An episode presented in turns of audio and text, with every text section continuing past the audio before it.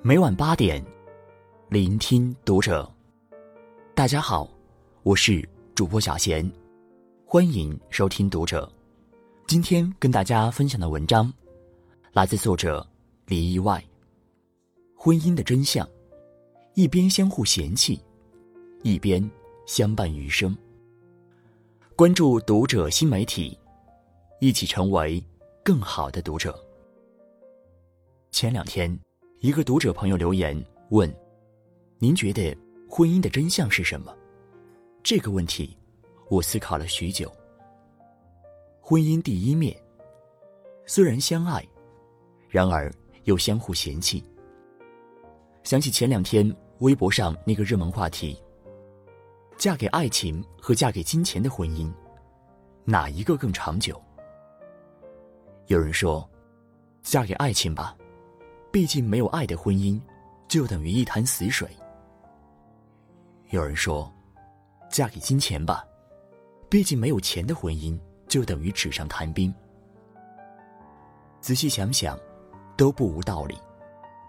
然而底下还有一条评论，夹在一堆热火朝天的讨论中，显得尤为扎心。别天真了，嫁给爱和嫁给钱的婚姻，都不一定长久。没听过一句话吗？婚姻怎么选都是错，长久的婚姻是将错就错，这是多少夫妻的现状啊！很多时候，爱错了人，结错了婚，想过分开，想过离婚，然而到头来却发现，分与不分，离或不离，都没法获得内心的安宁。像我那结婚快五年的闺蜜，嫁了一个深爱的男人，生了一个可爱的小孩。原本以为幸福正当时，没想到婚后各种各样的问题和矛盾，却是接踵而至。以前的她为爱瘦身，现在的她发福发胖。以前的她大小节日挖空心思给我惊喜，现在的她逢年过节不闻不问。没点表示。以前的他样样拿手，啥都愿意为我做。现在的他，样样撒手，孩子家务全不顾。一切就像钱钟书在《围城》里写的那样：无论你跟谁结婚，你结婚以后，总会发现你嫁的不是原来的人，像换了另外一个人。当婚姻落到实处。爱与不爱，早已不好意思再提起。是真的不爱了吗？也不是。相爱的两个人，若有一天变得相互嫌弃，不一定是发生了什么轰轰烈烈的大事，比如第三者，比如绝症，只是单纯的累了、倦了、疲惫了。于是那些恩恩爱爱和一起走到老的誓言，终于变成了委屈将就。和搭伙过日子的现实，《石头记》里有句话是这样写的：“凡是只顾相爱的，最后都散了；凡是搭伙过日子的，最后都团圆了。”很讽刺，然而又很真实。世上婚姻千千万，凑合的不过万万千。吵过，闹过，伤心过。生气了，恨不得马上想和他去领离婚证。然而真要出门的时候，又挪不动步子了。也许就像他们说的，两个有脾气的成年人在一起生活，争吵时的伤心、绝望是真的，相爱时的温柔缱绻也是真的。只不过是动了多少离婚的念头，就会找到多少坚持下去的理由。婚姻第二面，虽然嫌弃，然而又无法分开。落在一个人一生中的雪，我们不能全部看见；贯穿婚姻始终的雪，我们也不能全部看见。唯有当你真正进入婚姻，你才能体会到那种无法言说的矛盾与复杂。没有了恋爱时两情相悦的美好。和风花雪月的浪漫，只剩下现实里柴米油盐的较量，和无休无止的争吵。别不相信，你真的会有五十次想掐死他的念头，和两百次想离婚的冲动。和你经历一切的这个人，像一堵很厚的墙，偶尔让你撞得头破血流，大多数时候，又把你保护得很好。父母爱情里的江德福和安杰就是这样的两个人，他们活得天差地别，一个大老粗，一个大小姐。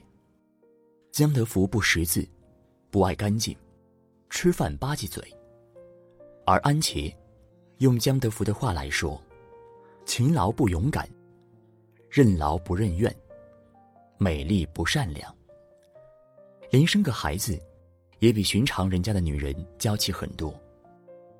各自缺点一大堆，然而江德福偏偏认定了安杰，铁了心要过一辈子，就算组织不同意他们在一起，就算要为此丢了乌纱帽，回家当农民，也在所不惜。而安杰和江德福相伴余生的心，也是同样的坚决。当别人问到：“如果江团长真的卸甲归田？”脱了军装回老家当农民了，你真能老老实实的跟他回老家，过那种吃糠咽菜的苦日子吗？安杰抬起头来，直说了两个字：“我能。”你看这样的两个人，吵过，闹过，然而却做不到就此别过，他们的后辈子，注定是紧密连接在一起的。有句话是这样说的。所谓婚姻，就是你眼中有我，我眼中有你，互相看尽对方的底牌，互相洞察彼此的阴暗，然后依然相爱。有时候，爱不是什么真善美，是你为他改一点，他为你改一点，一边嫌弃，一边相爱，能够分担，也能分享。世间所有能携手走过一生的婚姻，都不完美，因为只有领会过孤独与挣扎，才会真正懂得如何去维系与珍惜。也只有真正领会过相爱之痛的人，才会知道怎么把情感和欲望转化为领悟，不再受情爱煎熬的影响，而是升起平常之心。婚姻的真相，一边相互嫌弃，一边相伴余生。我们讲这么多，再重新看回文章最初的问题：婚姻的真相是什么？我听过一个非常戳心的回答：婚姻的真相就是，奶奶嫌弃了爷爷五十年，却仍然是那个坐在病床边照顾他的人。其实这世间大多数的婚姻都一样。一边相互嫌弃，一边相伴余生。我不知道你的婚姻还差多远可以走向余生。然而，我想让你们看看，即便是那种看似最糟糕的婚姻，也能走向余生。好比摇滚老炮郑钧和他的妻子刘芸，他俩在一起，用粉丝的话来说，一个大雅，一个大俗。一个文青，一个市侩；一个我行我素，一个任性张扬；一个不会疼人，一个想被人疼。一开始跟郑钧在一起的时候，刘云发烧了，想让郑钧陪着去医院，没想郑钧一句话甩过去：“我陪你看病，你就不烧了；我帮你挂号，你就不烧了。你瞧。”这男人多狠，多不解风情，换谁都会嫌弃吧。刘云也一样，于是他俩为各种小事争吵，三天两头的吵，一吵架郑钧就跑，刘云直接追到电梯口，破口大骂：“你身上的衣服都是我买的，给我脱了！”郑钧就脱，脱到光膀子，不敢坐电梯，灰溜溜的下楼，然后跟经纪人打电话让他送衣服。郑钧不管不顾的去了酒局，刘云也不惯，一个电话打过去，劈头盖脸就骂，郑钧竟然还倍儿开心，觉得从来没有一个姑娘敢这样对我。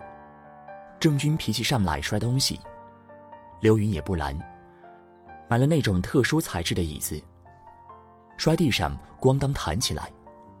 郑钧突然就不生气了。面对这么糟糕的我，连椅子都有了求生欲。他说自己很糟糕，是刘云让他明白了真爱的意义。他在写给刘云的歌中这样唱道：“我们是最相爱的天敌。”没有之一。是呀，是天敌，也是爱人。谁也没多好，脾气不遑相让，谁都有看不惯对方的地方。但谁也不准备离开谁。当谁都治不住你的时候，总会有那么一个人的出现，他能治住你，却也能疗愈你。你俩是死对头，但也是好队友。有句话是这样说的：世间有许许多多不称心的伴侣，然而都陪着彼此走到了最后；世间有许许多多不如意的婚姻，然而都吵吵闹闹走到了白头。也许你的婚姻没有太多的风花雪月，有的只是生死离别的决心和携手共度的信念，那就够了。最好的婚姻，是无论人生多少风霜，你们终将还有对方。是于磕磕碰碰之中，找到持续相爱的勇气；于鸡毛蒜皮里面，发现平淡生活的可贵。你得知道，再好的婚姻，也是一边嫌弃，一边相爱；一边争吵，一边到老。愿我们都能在不可知的未来中，找到那个共赴白头的人。